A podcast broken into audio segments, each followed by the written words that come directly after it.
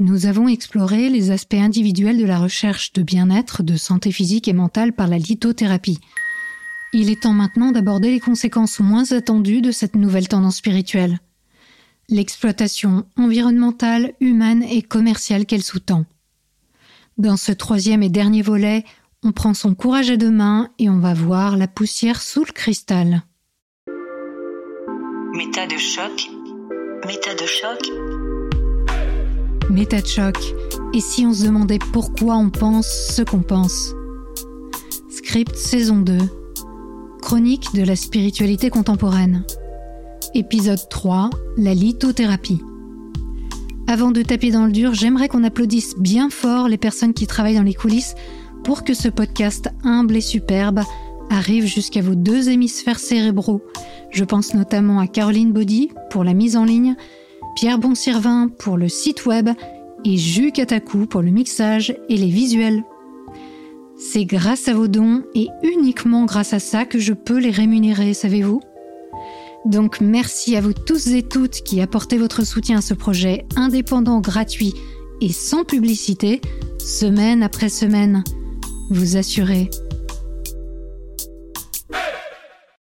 Dans notre vie à 100 à l'heure et cyberconnectée, les pierres peuvent sembler un moyen simple et sain de nous ancrer et de retrouver un lien harmonieux avec la Terre. Pourtant, quand on se penche un tant soit peu sur leur provenance, on en arrive à se demander si cette célébration spirituelle de la nature n'est pas plutôt une atteinte grave à celle-ci. La plupart des minéraux que l'on trouve dans le commerce proviennent de mines situées en Inde, en Chine, au Brésil et à Madagascar. Ces exploitations peuvent autant être des initiatives familiales sauvages, entre guillemets, suite à la découverte fortuite d'un gisement, que des sites de taille industrielle.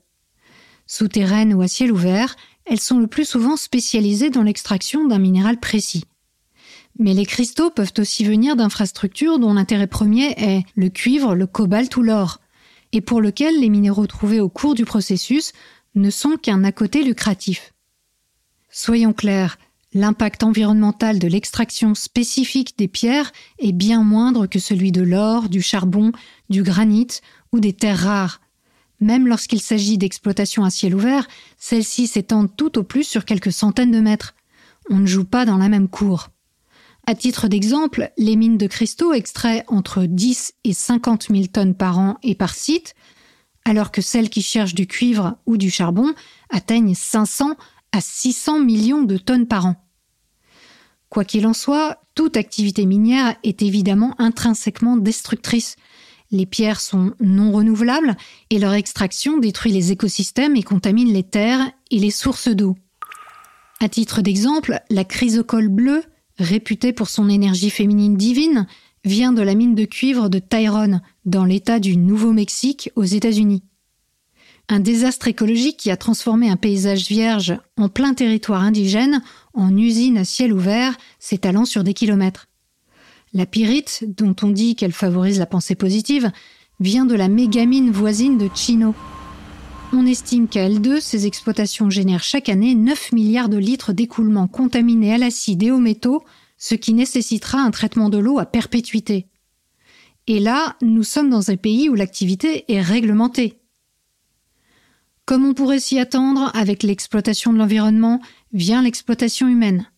Si les mines des États-Unis sont soumises au droit du travail, de nombreux autres pays ne s'encombrent pas de ce genre de considérations. Au Brésil, les mineurs qui creusent des tunnels dans les montagnes du sud-est sont atteints de silicose, maladie pulmonaire tristement célèbre causée par la poussière de silice qui traverse le filtre des masques. En République démocratique du Congo, l'extraction des pierres donne lieu à de sévères violations des droits humains, des enfants de 7 ans travaillent dans les mines de cobalt et de cuivre de la région du Katanga, d'où sont extraites la tourmaline, l'améthyste, la citrine, les quartz bleus et fumés, mais aussi la cuprite, bonne pour la vitalité, la malachite, pour la transformation, et le quartz clair, pierre de guérison par excellence. Et les dégâts humains ne se limitent pas à l'activité de minage proprement dite. Ils peuvent avoir une dimension politique. Le lapis lazuli, que nous fournit l'Afghanistan par exemple, bon pour les capacités médiumniques, génère 20 millions de dollars par an qui atterrissent dans les poches des talibans. En Birmanie, la très lucrative industrie du jade occasionne une corruption gigantesque au point qu'elle est comparée à ce que l'on appelle les diamants de sang. En effet, elle a financé des conflits ethniques sanglants et déclenché une épidémie de consommation à l'héroïne et d'infection au VIH chez la minorité du Cachin qui travaille dans les mines. Madagascar a beau faire partie des plus gros fournisseurs de cristaux, aux côtés des vastes territoires de l'Inde et de la Chine, elle reste l'un des pays les plus pauvres au monde. Mines d'or, de quartz rose, de calcite bleu, de titane, d'améthyste, de labradorite, d'opale, de fluorine, etc., le pays cache un véritable trésor dans ses sols. Mais la réalité du terrain est dramatique. En plus de menacer la forêt tropicale et la survie d'espèces en danger, le minage se fait dans des conditions de travail déplorables.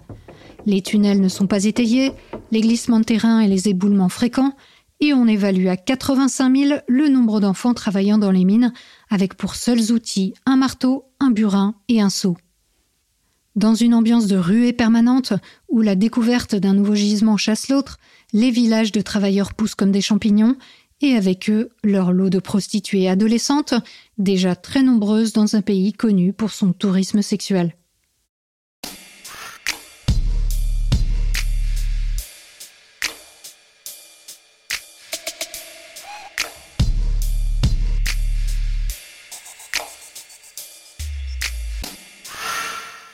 Penser qu'acheter des pierres aux pays pauvres permettrait tout de même de faire survivre des familles locales est tout à fait illusoire.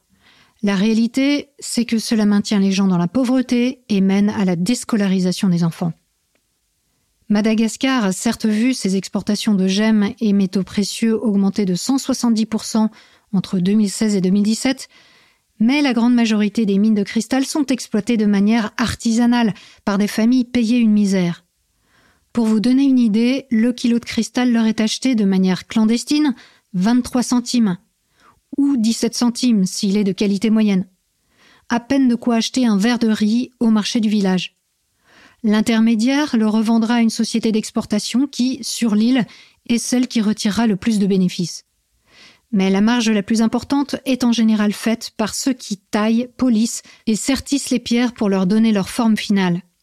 Rouleau de massage du visage au quartz, pendentif en cœur, pyramide purificatrice ou décorative.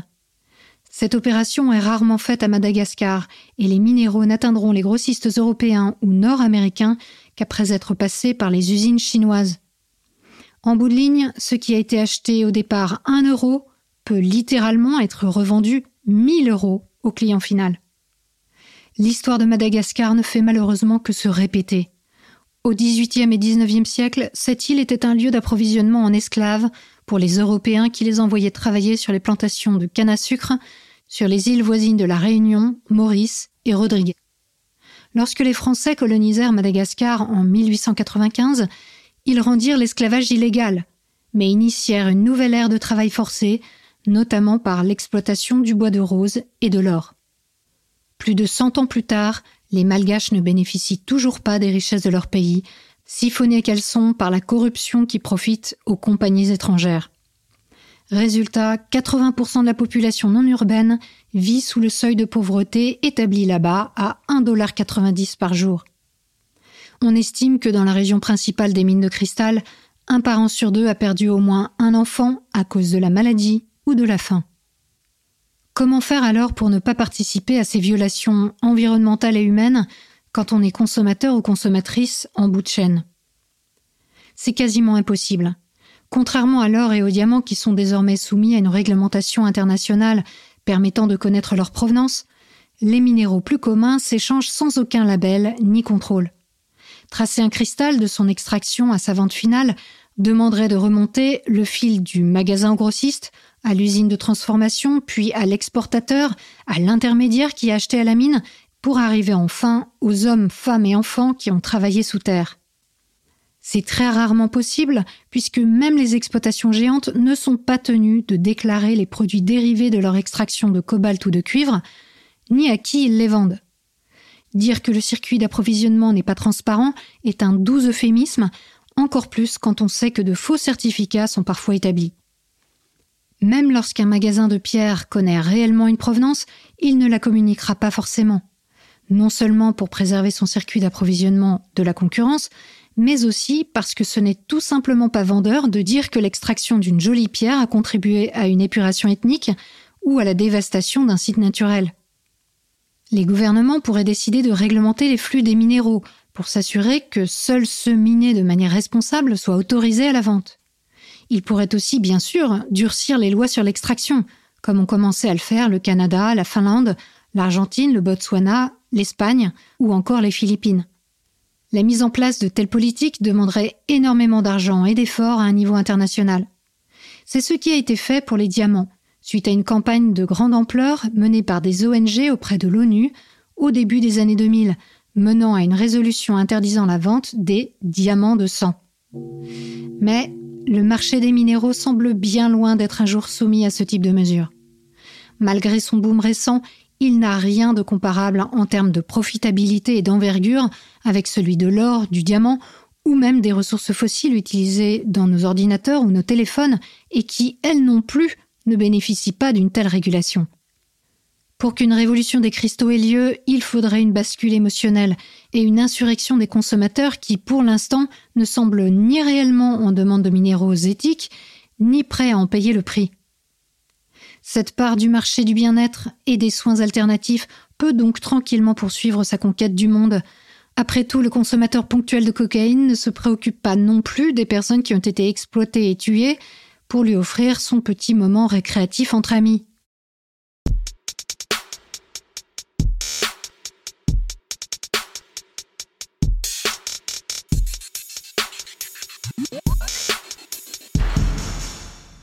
2015 semble être le moment pivot qui a mené à l'explosion du marché hautement profitable des cristaux.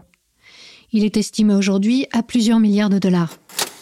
C'est à cette époque que les magasins spécialisés se multiplient, accompagnant l'ancrage progressif dans la conscience collective de l'intérêt pour les pierres. Le monde de l'entreprise n'est pas épargné, puisque les cristaux rejoignent la panoplie des chamans corporate, sollicités pour leurs conseils en placement financier. Propulsé par l'esthétisme vendeur des réseaux sociaux, l'intérêt croissant pour la spiritualité et un marché du bien-être qui semble désormais inarrêtable, la lithothérapie devient une tendance forte. Juste avant l'arrivée du Covid aux États-Unis, la demande en minéraux a doublé en l'espace de trois ans, et avec elle, l'importation, bien sûr. Parmi les minéraux les plus populaires, les fragments d'opale et de quartz, particulièrement bon marché au départ, puisque se trouvant en abondance et peu cher à l'extraction, sont vendus à des montants qui n'ont plus aucun rapport avec le prix d'achat à la mine. La culbute financière est telle que les pierres sont devenues des valeurs de placement comparables aux œuvres d'art. Les pierres rares peuvent être vendues entre 1 et 10 millions de dollars. Prenons l'exemple de la rhodochrosite, dont la valeur est montée en flèche en quelques années. Une pièce qui valait 20 000 dollars en 1995 était vendue entre 200 et 400 000 dollars à la fin des années 2010, et même parfois plusieurs millions en fonction de sa rareté. Une tourmaline à calotte bleue vendue en 2011 pour 1,5 million de dollars a été revendue deux ans plus tard pour 2,5 millions et cherchait cinq ans plus tard acquéreur à 5 millions de dollars. Les grandes villes d'Amérique du Nord et d'Europe voient désormais s'implanter des galeries spécialisées annonçant des chiffres d'affaires de plusieurs dizaines de millions de dollars et des marges de 20 à 70% Apparaissent également des professionnels spécialisés dans la gestion de portefeuilles de minéraux pour aider les investisseurs à évaluer les cristaux les plus rares. Certains clients voient leurs investissements rétribués au quintuple en un an. Les météorites deviennent la nouvelle lubie de la Silicon Valley où l'on s'arrache des fragments de 20 cm pour plusieurs milliers de dollars. On observe aussi des tendances sur le marché grand public. Il connaît des poussées lorsque l'actualité est stressante. Déjà au moment des attentats du 11 septembre 2001, on avait pu observer un pic de vente. Et à chaque fois que les marchés financiers sont en baisse, les bracelets réputés attirer prospérité, richesse et abondance bondissent. Un mélange de malachite, de grenat, d'œil du tigre de pyrite, d'aventurine, de pierre de sang, de citrine, d'améthyste et de quartz clair. Avec tout ça, on est paré. La crise du Covid a évidemment eu un fort impact sur le marché des minéraux, cette fois allié à la défiance vis-à-vis des discours scientifiques et le recours très New Age aux médecines alternatives pour booster son système immunitaire, diminuer les effets secondaires du vaccin, protéger ses poumons par une action sur le chakra du cœur et même guérir du Covid par l'immersion de pierre dans son bain. Oh. Les sites web de lithothérapie ont accompagné le mouvement en proposant des pierres aux propriétés ad hoc, tandis que des ateliers de protection ont fleuri un peu partout.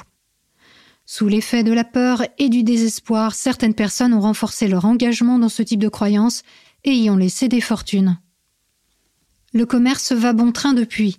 Sur le site Marchand Goup, on trouve un bracelet de pierre de lune agrémenté de diamants à 8700 dollars, un collier en cristal de quartz avec inscription personnalisée or et diamant à 1800 dollars, une bague en quartz rose avec initiale à 1600 dollars et bien sûr les désormais classiques œufs de yoni en quartz rose à 55 dollars ou en jade à 66 dollars.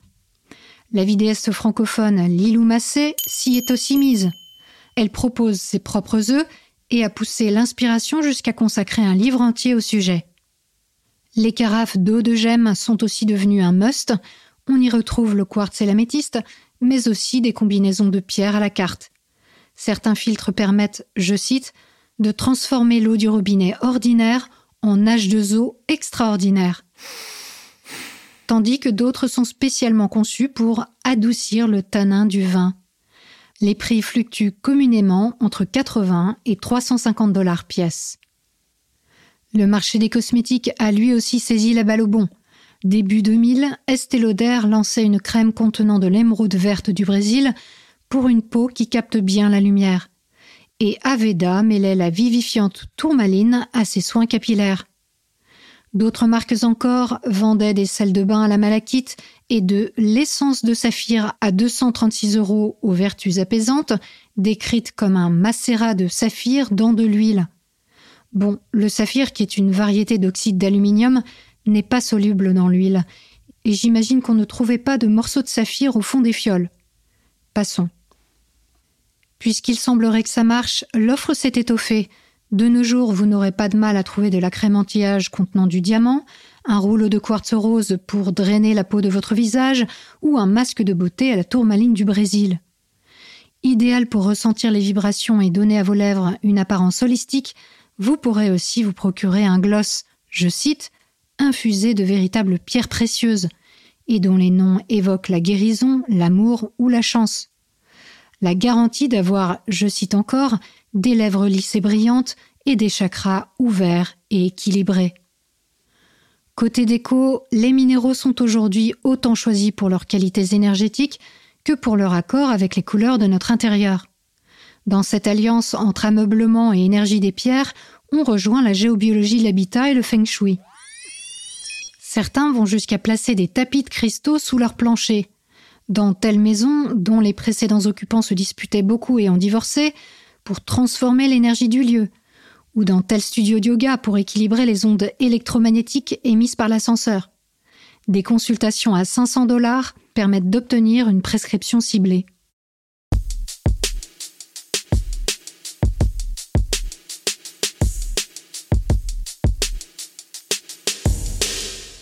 Il est bien loin le temps où des pierres triées sur le volet s'échangeaient entre experts au fond des chopes poussiéreuses. Aujourd'hui, le monde entier, ou presque, se retrouve chaque hiver sous les néons de la plus grande foire aux minéraux du monde, à Tucson, dans l'État d'Arizona. Pendant deux semaines, 4000 exposants, majoritairement les acteurs qui transforment les pierres pour les rendre propres à la vente, tentent d'écouler leur production de l'année. Pierres brutes, roulées ou taillées, pièces de 2 mètres de haut à plusieurs dizaines de milliers de dollars, lampe en quartz rose à 100 dollars, œuf de cristal à 1,5 dollars, tiens, c'est beaucoup moins cher qu'en ligne, ou encore pénis en cristal de différentes tailles, c'est bon pour la circulation des énergies tantriques. Toutes les tendances de l'année sont là. Parmi les 50 000 visiteurs à la recherche de la bonne affaire, on croise des néo-hippies, des galeristes chics, des businessmen cravatés, et des grossistes internationaux. Les dizaines de milliers de tonnes de cristaux échangés à cette occasion se retrouveront ensuite en Amérique du Nord et en Europe, dans les musées, les galeries spécialisées, les centres de bien-être, les étals des supermarchés et les vendeurs de créations artisanales comme le site en ligne Etsy. Dans le trio de tête mondial des foires aux minéraux, on trouve aussi la petite ville minière d'Alsace, Sainte-Marie aux qui a vécu de l'extraction de l'argent du IXe siècle à la Seconde Guerre mondiale. Parmi ces 1000 exposants annuels, seule une vingtaine se revendiquent du bien-être, de la lithothérapie ou de l'ésotérisme. Il n'en fut pas toujours ainsi. Au début des années 2000, cette bourse minéralogique de premier ordre était la tribune idéale de conférenciers ésotériques. Reynald Georges Bochiero, dont nous avons déjà parlé, y présentait sa démarche thérapeutique comme une alliance entre modernisme scientifique, tradition chamanique et pratiques énergétiques.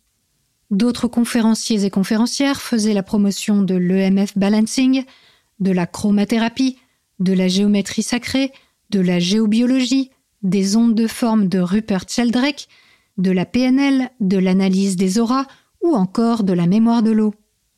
Depuis, la municipalité a repris l'organisation de l'événement et a fait un tout autre choix. Mettre l'accent sur le patrimoine, le savoir-faire artisanal et la pédagogie auprès des plus jeunes.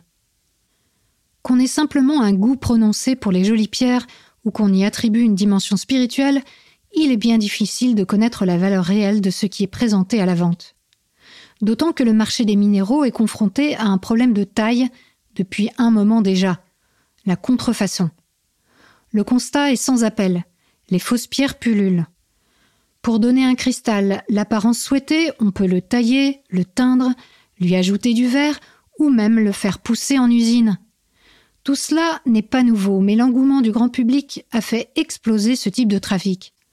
L'arnaque passe particulièrement inaperçue avec les pierres roulées, parce que le polissage leur fait perdre la majorité des informations qui permettraient de les identifier à l'œil nu. Leur forme naturelle, leur strie de croissance, leur patine et même parfois leur couleur d'origine qui s'est perdue en route. L'exemple typique, c'est ce qu'on appelle l'améthyste zonée, produite à la chaîne en Chine et qui a complètement inondé le marché.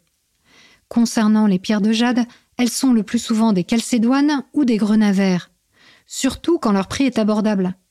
Car il faut savoir que le jade impérial est un minéral très rare et recherché, donc extrêmement cher. Il en va de même pour la turquoise, dont la quasi-totalité de celles qu'on trouve dans le commerce sont des faux. Il s'agit soit d'une base de turquoise recolorée, puis imprégnée de résine synthétique, soit d'un autre minéral blanc et teinté, comme la holite. La calcédoine bleue et l'agate sont quant à elles le plus souvent teintées pour leur donner une apparence vendeuse. La pâte de verre peut mimer efficacement l'aventurine. Un traitement de surface alors donnera à certains quartz un beau bleu irisé, un traitement au titane un rendu violet irisé, et ces caractéristiques esthétiques seront bien entendu mises en avant comme preuve de grandes vertus énergétiques. Enfin, les minéraux de synthèse fabriqués en usine reproduisent les cristaux les plus rares comme le bismuth natif, la zincite ou les gemmes. Outre l'arnaque que représentent ces minéraux de synthèse lorsqu'ils ne sont pas présentés comme tels, bien sûr, nombre d'entre eux, toujours en circulation, ont été fabriqués à une certaine époque avec du dichromate de potassium, un poison mortel.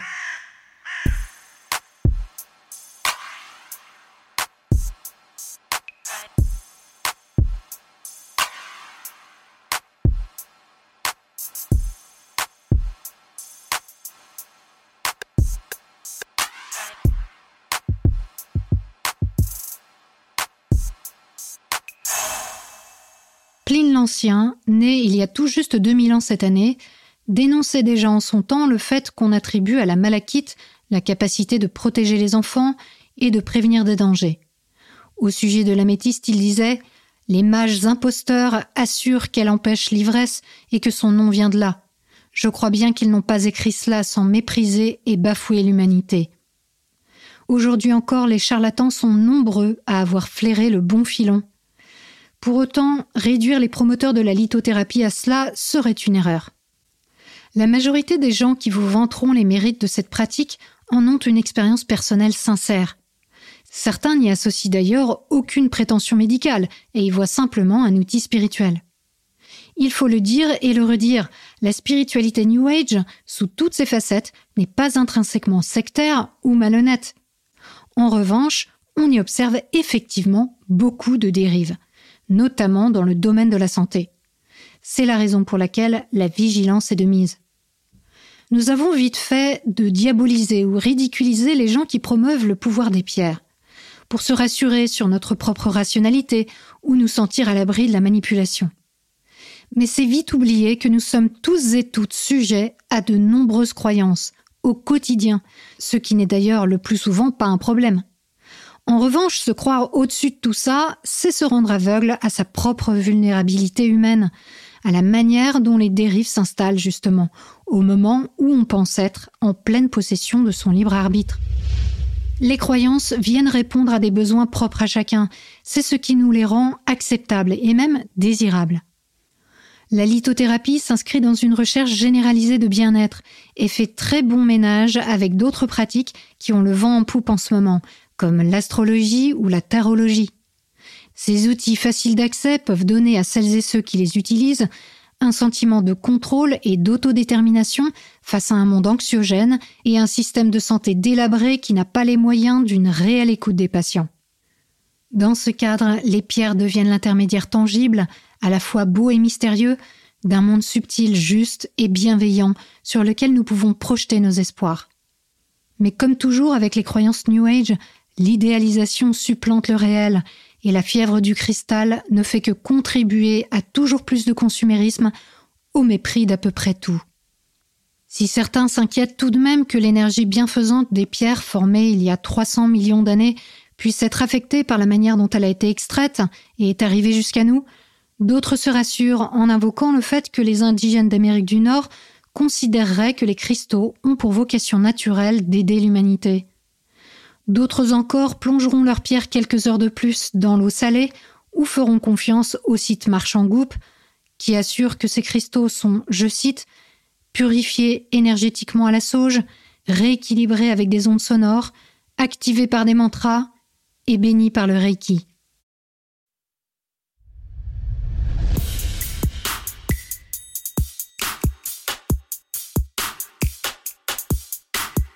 Et voilà, c'est la fin de cet épisode. Dans la prochaine chronique, je vous parlerai de psychogénéalogie et de constellation familiale. Tout un programme, vous verrez. D'ici là, prenez le temps d'observer la manière dont vous pensez et de la questionner. Vous n'imaginez pas ce que vous pensez.